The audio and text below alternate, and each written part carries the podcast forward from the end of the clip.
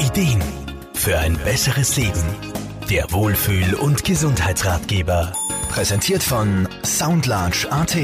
Physiotherapie wird meist mit Rehabilitation oder allgemein gesagt Therapie mitten im Leben, oft mit dem Ziel einer bestmöglichen Genesung während oder nach einer Erkrankung in Verbindung gebracht.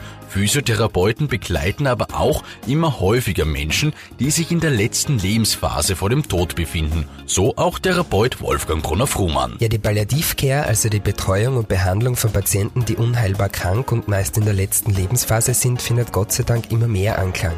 Trotzdem ist Tod nach wie vor ein Tabuthema auch unter Therapeuten. Immer mehr Physiotherapeuten begleiten nun auch Menschen auf Palliativstationen, in Hospizen, aber auch zu Hause im Rahmen von Hausbesuchen. Ziel ist dann natürlich nicht die Genesung, dafür steht aber die Symptomkontrolle im Vordergrund. In enger Zusammenarbeit mit anderen Gesundheitsdisziplinen, also zum Beispiel Ärzten, Psychologen und Pflegepersonen, versuchen wir dann eine bestmögliche Situation für den Patienten zu erreichen die Lebensqualität so gut es geht aufrechtzuerhalten, ein Stück Selbstständigkeit zu ermöglichen und beispielsweise Symptome wie Schmerzen und Atemnot zu lindern, das sind dann unsere Anliegen. Neben der reinen fachlichen Kompetenz ist natürlich die soziale Komponente gerade in diesem sensiblen Bereich sehr wichtig. So Wolfgang Brunner-Frumann. Ja, es ist ein ganz besonderes Gefühl, sterbenden Menschen zu begleiten.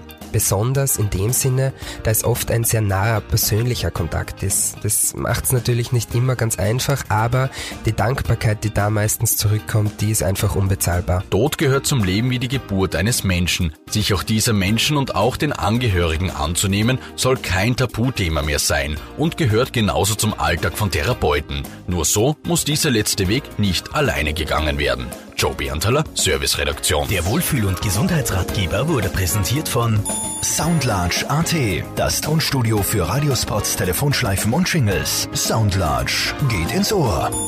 Jede Woche neu.